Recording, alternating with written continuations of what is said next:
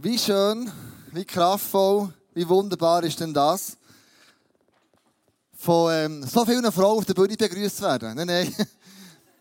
Hey, ich, staune an euch, wie viel Mut ihr zusammenbringt. Ich staune an euch, wie ihr so selbstsicher auf der Bühne oben steht. Und das ist alles andere als einfach. Das kannst du mir so glauben. Und geben wir noch einen riesen Applaus. Sie es so gut gemacht. Hey. So, so, so gut. Genau. Weil wir heute ganz eine bunte Gesellschaft sind von, von Jungen, von, von Älteren. Ich bin 52 Jahre jung und, ähm, und er ist noch viel jünger unter mir. Und dann ähm, auch ganz viele, viele Leute, die von nah und fern kommen, ich denke, komm, machen mal Message über Entscheidungen. Wie treffe ich im Leben eigentlich eine Entscheidung? Da haben wir ganz viele junge Leute heute Morgen da, die müssen Entscheidungen treffen. Wo machen die Lehre? Wie geht es nach der Schule weiter? Und meine Frage an euch, wie habt ihr die Entscheidungen getroffen? Auf was habt ihr geschaut? Wer hat ihr zu Rat gezogen? Habt ihr die Eltern gefragt? Habt ihr Gott gefragt? Habt ihr Kollegen gefragt? Wie gehen wir eigentlich so mit Entscheidungen um? Wenn du ins Migro gehst, ins Coop, irgendwo gehst, gehst einkaufen und du stehst beim Kühlregal, wo es all die Joghurt drin hat, welches nimmst du? Wenn ich einkaufe, dann weiss ich, meine Familie hat genau die und die Joghurt gern. Und dann ist schon zwei, drei Mal vorgekommen, dass genau die Joghurt nicht die Idee war. Was machst du jetzt? Welche Joghurt nimmst du jetzt aus? Es hat ja eine riesige Auswahl. Aber das ist eine einfache Geschichte, gell? Joghurt kaufen. Aber da gibt es vielleicht Entscheidungen, wo es um Beziehungen geht. Es gibt Entscheidungen, die du triffst, die eine Lebensqualität von dir vielleicht beeinflussen. Es gibt Entscheidungen, wo du vielleicht bei einem Hausbau sogar du musst entscheiden, welches Material nehme ich, wo baue ich, in welcher Preisklasse baue ich. Und so habe ich eine Geschichte gehört, wo ich nicht weiss, ob sie stimmt, aber ich habe sie mega spannend gefunden. Ein Zimmermann ist ein paar wenige Wochen von seiner Pension. Und sein Chef kommt zu ihm und sagt, du, wärst du bereit, noch so kurz vor deiner Pension noch mal ein Haus zu bauen? Und er sagt, ja gut, also in ein paar Wochen stellen wir das ja nicht auf. Also werde ich wahrscheinlich über meine Pension raus müssen am Hausbau arbeiten und hat zugewilligt. Und so ist er ins Werk gegangen, hat, äh, hat auch Mauern natürlich und alles mögliche gemacht, hat das ganze Haus in einem Schritt aufbauen und ich habe gemerkt, mit der Zeit geht die Motivation verloren. Er baut nicht mehr so genau. Er baut nicht mehr mit dieser Leidenschaft. Er baut nicht mehr mit den besten Materialien, die er hatte. Und irgendwie am Schluss wird er schneller fertig oder billiger und mit weniger guten Materialien bauen hat, als man sonst ein Haus baut. Und es ist zur Abnahme gekommen. Sein Chef kommt auf die Baustelle, läuft das Haus durch sieht ein paar Sachen, die man besser machen können und sagt am Schluss dem Zimmermann, ich habe ein Geschenk für dich noch, ein Geschenk für deine Pension. Er nimmt seine Hosentasche und nimmt den Hausschlüssel vor und sagt, ich schenke dir das Haus, das du gebaut hast. Das ist ab jetzt dein Haus. Das ist meine Pension an dich. Wenn du in diesem Moment der Zimmermann bist, was geht dir durch den Kopf durch? Hätte ich nur besser bauen. Hätte ich nur die besseren Materialien genommen. Weil die Garantieleistung muss ich selber bringen jetzt. Ich habe das Haus ja bauen. Aber du kannst schon Entscheidungen treffen, die einfach dumm sind im Leben. Andrea und ich haben gedacht, wir machen immer so ein Jahr, im Jahr so einen Tag, wo wir, oder zwei, wo wir reflektieren, wo wir uns zurückziehen, wo wir uns überlegen, die Entscheidungen, die wir gefällt haben im letzten halben Jahr, sind die gut gewesen, sind die schlecht gewesen, welche Entscheidungen sind extrem gut gewesen, was können wir wiederholen und welche Entscheidungen sollte man besser nicht mehr machen. Und wenn wir das Ganze so ein bisschen auflockern können, dann machen wir etwas ganz Neues. Ähm, wir haben gedacht, wir mieten Mountainbike mit einem Elektromotor. Ich bin auch 52 Jahre jung. Und wir dachten, komm, wir, wir gehen miteinander so durch den Berg auf. Und wir haben schon Karten studiert und gemacht und da. Und äh, dann haben wir irgendwann auf dem Aufstieg die falsche Entscheidung getroffen, was den Weg anbelangt. Und das hat dann so ausgesehen. Festhalten. Also, wie ist es?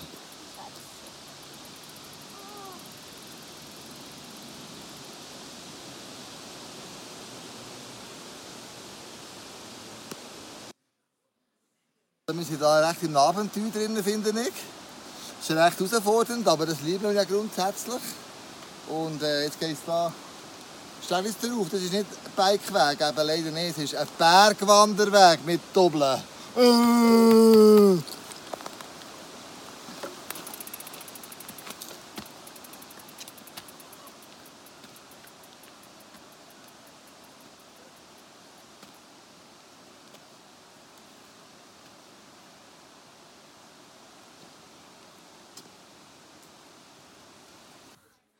Ja, genau. Dumme Entscheidung, dumme Entscheidung. Kannst du mir sagen, was da der Elektromotor zu tun hat an Velo in diesem Moment? Und heute Morgen hat mir jemand gesagt, Kleusel, hast du gewusst, es gibt einen Anschiebemodus? Ich sage, nein, ich habe alles selber gestossen. Und buckeln, das ist immerhin 20 Kilo schwer, das Teil. Und da sind wir dann hochgekommen, irgendwann waren wir da oben, haben auf die Straße ausweichen und dann doch noch eine tolle, eine tolle Route fahren. Entscheidungen treffen im Leben kann dein Leben entweder mega mühsam machen oder mega gut machen. Und die Frage ist, die Entscheidung, die du triffst in deinem Leben, es hat eine Qualität in deinem Leben und es hat aber auch eben Konsequenzen, die es hat in deinem Leben hat. Und meine Frage ist die, wie tust du Entscheidungen fällen in deinem Leben? Und es gibt so einen Filter. Ich sage einen Filter, wo du kannst lassen, deine dreckigen Gedanken im Sinne von wirren Gedanken, was soll ich entscheiden, wie muss ich das machen, wie, wie sieht das aus, du den Filter durchlassen und am Schluss dann Klarheit und klares Wasser rauskommen. Bevor wir aber machen, habe ich drei Fragen an dich. Wir nehmen jetzt ganz kurz eine Minute Zeit. Du siehst die drei Fragen, die wir hier haben. Du doch schnell mit dem Nachbar ganz kurz die drei Fragen durchgehen. Erstens, hey, Hast du auch schon mal eine Entscheidung treffen Wenn ja, um was ist es gegangen? Und eben, du kannst schon das Joghurt-Beispiel nehmen. Nimm vielleicht nicht das Ehebeispiel, weil du die Frau rausgelesen hast oder der Mann. Das ging ein bisschen länger. Also eher eine kürzere Entscheidung. Dann, wie lange hast du für die Entscheidung gebraucht? Und dann das Dritte, hast du jemanden um Rat gefragt für die Entscheidung rauszubekommen, was du machen sollst. Du schnell eine Minute, zwei mit deinem Nachbar, ob du ihn kennst oder nicht, spielt überhaupt keine Rolle. Wir sind eine grosse Familie. Heute diskutieren, welche Entscheidung und das, was da vorne steht. Schnell mit dem Nachbarn am Platz. Spontan sind wir ja. Ganz spontan. Wir müssen nicht tiefe Entscheidungen gewesen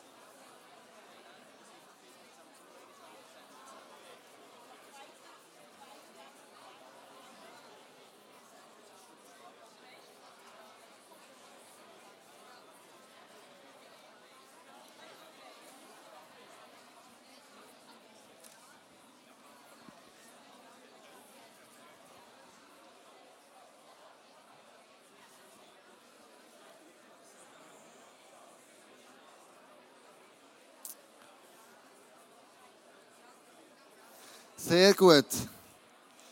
Die zwei Minuten sind leider um. Und wenn du das noch nicht ganz hast können, fertig erzählen wenn er hinten noch ein paar offen, Kaffee Lounge, kannst du dort das Gespräch noch weiterführen. Mit deinem Kompagnon, mit der Person, die du jetzt gerade austauscht hast. Aber du merkst, aufgrund von dem von diesem Gespräch, von dieser angeregten Diskussion, wir sind dauernd im Entscheidungen fällen. Dauernd machen wir Entscheidungen, dauernd überlegen wir uns heute Morgen, wie komme ich angelegt, was lege ich an, was nehme ich zum Morgen, nehme ich einen Kaffee, nehme ich Milch, nehme ich einen OVO. Wenn du in Starbucks gehst, einen Kaffee bestellen, dann fragst du was willst du gerne? Ist ein Kaffee? Ja, was für ein Kaffee? Mit oder ohne Koffein? Ja, das spielt nicht so eine Rolle. Nimm mal mit. Okay, hättest du gerne einen Schlagrahmen drauf oder nicht? Nein, überhaupt nicht. Willst du noch Zusatz, Vanillegaramell? Ist doch einfach ein Kaffee. Ja, mit oder ohne Zucker? Ja, hey, Meter vorne. Einfach ein Kaffee. Du musst dauernd Entscheidungen fällen. Und darum ist meine Frage die, wie die wir besten Entscheidungen fällen? Aufgrund von was entscheiden wir nicht Kaffee, sondern vielleicht ganz andere Themen, viel wichtiger ist. Ich glaube, der erste Filter, den wir unbedingt Hand nehmen sollten, ist die Bibel. Das ist der erste Filter, wo ich in der Bibel lese, was sagt jetzt Gott über die Entscheidung? Gibt es schon adäquate Leute, die selber oder anders oder ich auch müssen entschieden haben dahin? Und dann meine ich nicht, was für ein Joghurt kaufe ich. Das steht nicht in der Bibel drin. Das sagt der Heilige Geist, wenn du dementsprechend unterwegs bist. Aber, wie lesen wir die Bibel? Was sagt die Bibel in diesem Moment uns? Viele Menschen lesen die Bibel im das Adlersystem. Die schlagen die Bibel auf und sagen, was sagt jetzt Gott genau in dieser Situation? Und dann schauen sie, blättern sie um, mit den Augen zu, zack, aber. Du Wurm, du. Und dann denkst du, oh Mann, das ist nicht, das ist nicht die richtige Bibelstelle. Und dann geht es weiter. Dann starb er im Alter. Nein, das ist schon nicht gut. Heiter. Das ist nicht die Art und Weise. Sondern die Bibel musst du nicht als Buch nehmen, das du im Adlersystem liest, sondern im Gesamtzusammenhang. Dass wir Entscheidungen treffen, dass wir Jesus ähnlicher werden können. Dass wir Entscheidungen treffen, wo wir andere Menschen segnen können. Dass wir Entscheidungen treffen, die in unserem Leben uns gut tun. Und die Bibel ist nicht ein Buch von Verbot, das darf man nicht, sondern die Bibel ist ein Buch von Gebot. Ein Buch, wo, wo sagt, hey, bist nicht neidisch. Er, Vater und Mutter, tu nicht morden, auch nicht mit deinen Worten. Tu nicht die Regeln, irgendwelche Regeln äh, umstoßen, wo die Bibel ganz klar sagt, das sind Prinzipien. Lebe nach denen und dann wird es gut tun und gut gehen. Also die Bibel soll man immer, immer wieder hervornehmen, wenn es darum geht, Entscheidungen zu treffen. Was sagt Gott jetzt in diesem Moment in der Bibel über die Situation, wo ich im Moment gerade drinnen bin? Es geht um eine Herzenshaltung beim Bibellesen. Es geht nicht darum zu schauen, wo hat Gott Verbot gemacht, wo ich sicher nicht machen darf, sondern es geht um eine Herzenshaltung. Wie tue ich die Bibel lesen? Wie gehe ich an sie her? Wenn mich Personen fragen, Kleus, zeig mir doch in der Bibel, wo steht denn geschrieben, Sex von der Ehe ist verboten? Dann sage ich, lass uns mal anders argumentieren. Was sagt die Bibel was ist eine gute Ehe? Wie führt man eine gute Ehe? Was braucht es, um eine gute Ehe zu führen? Und bringen wir dort Sexualität rein? So die Bibel zu lesen, ist doch ganz ein anderer Ansatz. Es ist zukunftsorientiert und nicht gegenwartsorientiert. Und man sagt, ich suche die Verbote in der Bibel, wo Gott ganz sicher mir etwas möchte vorenthalten. Im Hebräer 4,12 steht, das Wort Gottes ist lebendig und wirksam. Es ist schärfer als das schärfste Schwert und durchdringt unsere innersten Gedanken und Wünsche. Es deckt auf, wer wir wirklich sind und macht unser Herz vor Gott offenbar. Also das Wort von Gott tut uns offenbaren, wenn wir sind, was tief in uns innen drinnen ist und wir für Wünsche und Gedanken haben. Ich vor ein paar Wochen mit einem Mann bin ich unterwegs im Auto und das war offensichtlich ein Nigel neues Auto. Und dann dachte ich, ey, wow, krass, ist ein neues Auto gekauft, das ist ja mega cool. Dann dachte ich, ja, ich musste. Warum? Das alte Auto, das ich hatte, hat mich recht versäckelt. Das heisst, ich das gekauft für 20'000 und dann habe ich in den nächsten paar Monaten 15'000 Franken Reparaturen gehabt. Und ich habe einfach gesagt, ich kann nicht mehr, es geht nicht mehr, ich will das Auto nicht mehr. Und dann sagt er im Nebensatz, dabei habe ich gebetet für das Auto. Das alte, kaputte. Dann sage ich, aha, du hast gebetet. Ja, mit welcher Herzenshaltung hast du gebetet? Hat es Optionen gegeben, Alternativen gegeben oder hat es nur das Auto gegeben? Und er sagt, also wenn ich ganz ehrlich bin, es hat nur das Auto gegeben. Und ich habe gebetet, dass ich das Auto bekomme. Und jetzt mir der andere noch weggeschnappt. Dann sage ich, ah, okay, das ist aber spannend, wie du, wie du bettest und wie du an die Sachen hergehst, Entscheidungen zu treffen. Zweitens ist ein weiser Ratgeber. Leute bieten sie, die ein paar Jahre älter sind als ich, die ein paar Jahre mehr Lebenserfahrung haben, die einfach begabter sind und begabt sind, gute Ratschläge weiterzugeben. Im heute Morgen gehört haben, das Fanrohr, hä, guter Ratgeber zu sein für ganz, ganz viele Leute. Im Sprüche 15, 22 lesen wir in der Bibel, Pläne ohne Beratung schlagen fehl. Durch gute Ratgeber führen sie sie zum Ziel. Wir haben im ISF Bern ein Ministry, das heisst Rat und Tat. Da sind Geschäftsleute drin, Geschäftsführer Leute die erfolgreich schon Geschäfte aufbauen haben und wollen eigentlich einen jungen Unternehmer, der neu anfängt, das Geschäft aufzubauen, helfen, mit Rat und Tat beizustehen. Und das ist gratis auf Franco, wenn du das gerne möchtest, in Anspruch nehmen, auf die Webseite schauen. Es Ministry, wo Leute sagen, ich habe meine, mein Ratschlag, meine Weisheit kann ich weitergeben an solche, die das brauchen. Also weise Ratgeber zu suchen. Das sind nicht Leute, die nach deinem Mund reden. Das sind nicht Leute, deine engsten Freundinnen und Freunde, wo wenn du einen Entscheid getroffen hast und du es nicht gut rauskommt, du auf schlechtem Weg unterwegs bist, die dann dir diesem Entscheid, in diesem Weg noch auf die Schulter klopfen. Sondern weise Ratgeber, das sind Personen, bevor du einen Entscheid fällst, du konsultieren. Bevor du vielleicht in der Misere läufst, bevor du merkst, oi, oi, das kommt nicht gut. Dass dann du Ratgeber aufsuchst und Ratgeberinnen, die bevor du einen Entscheid triffst, dir Weisheit geben Wie würden sie mit dem umgehen? Ich glaube, ein richtiger Filter, ein nächster Filter, ist neben der Bibel, neben weisen Ratgeber, ist das Gebet. Im Jakobus 1,5 steht, wenn jemand unter euch Weisheit braucht, weil er wissen will, wie er nach Gottes Willen handeln soll, dann kann er Gott einfach darum bitten. Und Gott, der gerne hilft, wird mit ihm bestimmt, äh, der, und Gott, der gerne hilft, wird ihm bestimmt antworten, ohne ihm Vorwürfe zu machen. Ist das nicht crazy?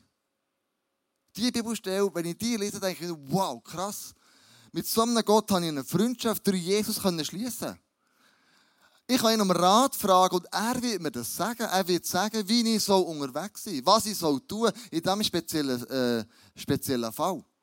Ist das nicht crazy, mind-blowing, dass Gott sagt, du, wenn du Rat brauchst, dann frag doch mich. Ich habe das gesamte Bild von deinem Leben bei mir. Ich weiß, welcher nächste Schritt dir würde gut tun.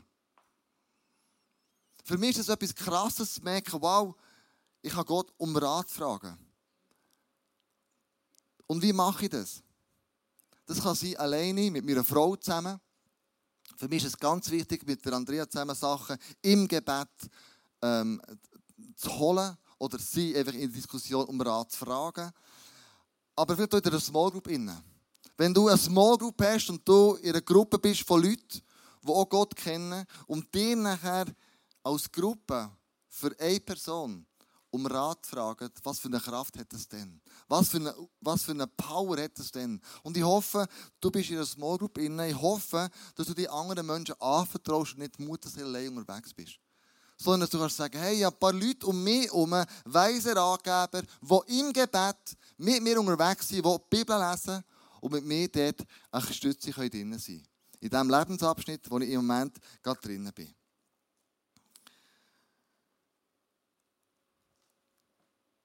Vierter Filter ist Leiterschaft. Da gibt es Leute in unseren Kirchen, die ich liebe, mit ihnen abzuhängen, weil ich weiss, sie sind reifer als ich. Weil ich weiss, sie haben mehr erlebt als ich. Es sind Leute, die ich merke, die müssen nicht einmal älter sein als ich, sondern die sind mit beiden Füßen im Leben drinnen und lieben Jesus und killen wie ich auch. Und in dem Moment mit diesen Leuten anzubefehlen und zu sagen, hey, wir müssen etwas entscheiden, es ist nicht einfach. Könntest du mir helfen, bei diesem Entscheid durchzuringen? Könntest du mir helfen, wie machen wir es als Beste, damit wir Menschen können segnen können, damit wir wachsen als Kinder, damit wir können die jungen Teenager, die wir haben, wir heute auf der Bühne gesehen sie können empowern. Hilf mir doch zu überlegen, was wäre ein nächster guter Schritt? Und dort habe ich gemerkt, André und ich, wir werden ISAF in der Zukunft ein bisschen auf mehr Schultern verteilen.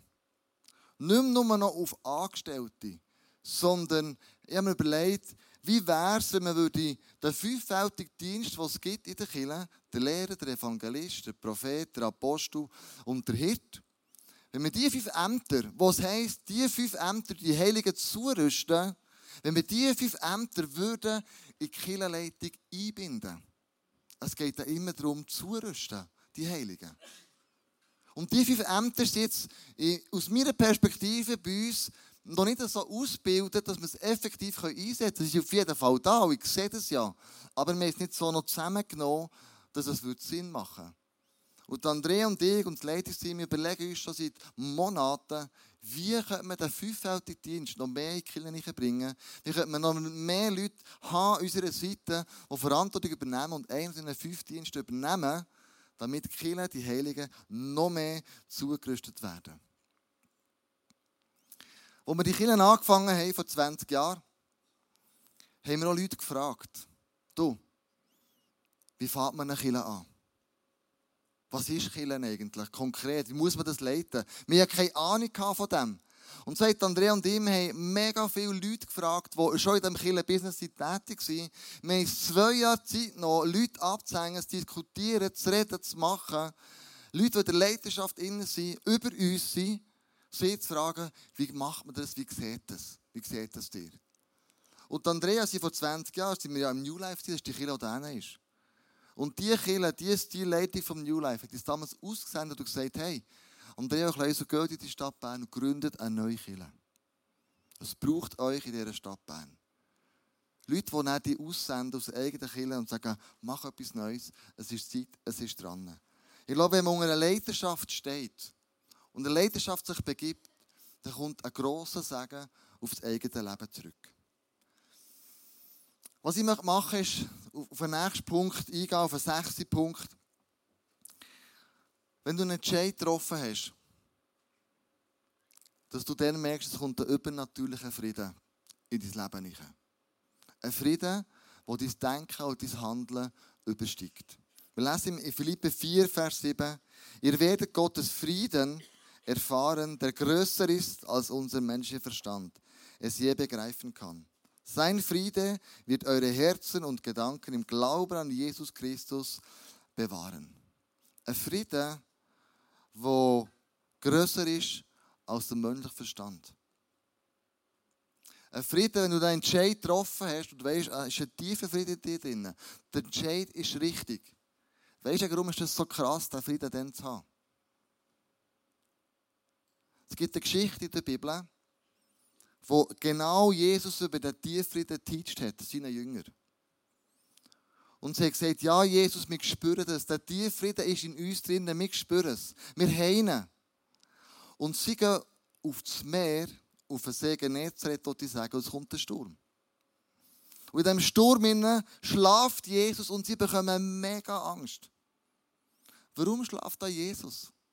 Warum ähm, ist er nicht gleich aufgeregt wie sie und hat Angst, sie gehen unter? Könnte es denn nicht sein, dass er gesagt ich möchte den tiefen Frieden in eurem Leben jetzt austesten, ob ihr ihn wirklich habt? Weil mit dem tiefen Frieden in eurem Herzen könnt ihr euch Stürme vom Leben einsegeln, die euch nicht viel wird ausmachen Klar gibt es vielleicht Konsequenzen, klar gibt es vielleicht Sachen, die ihm Angst machen, aber trotzdem der tiefe Frieden, dass der Entscheid richtig war, ist in deinem Herz innen verankert. Du ist es wichtig, den tief göttlichen Frieden bei einer Entscheidung zu bekommen. Du, wenn es stürmt nachher, wegen diesem Entscheid oder durch diesen Entscheid, dass du dann weißt, es ist richtig. Und du kannst bleiben stehen. Und du kannst sagen, wir gehen jetzt durch den Sturm vom Leben durch. Ich glaube, wenn man den, den, den fünffach, sechsfach Filter anwendet, ich lese in der Bibel. Ich suche mir Ratgeber. Ich bete. Ich suche Freunde, die mich da unterstützen können. Ich ähm, frage meine Leidenschaft, was ich dazu meine, zu diesem Schritt, wenn es ein grosser Schritt ist. Und dann am Schluss der Tieffrieden von Gott. Wenn wir diesen Filter anwenden in unserem Leben, bei grossen Entscheidungen, dann heisst es nichts anderes, als dass wir darauf vertrauen dass Gott durch den Filter durch uns redet. Durch die Bibel, durch Menschen, durch Leidenschaft, durch einen innertiefen Frieden. Und das ist das Bild, das ich habe von diesem Gott im Himmel, wo man sagen, Gott möchte zu jedem von uns kommunizieren. Er möchte zu dir, er möchte zu mir.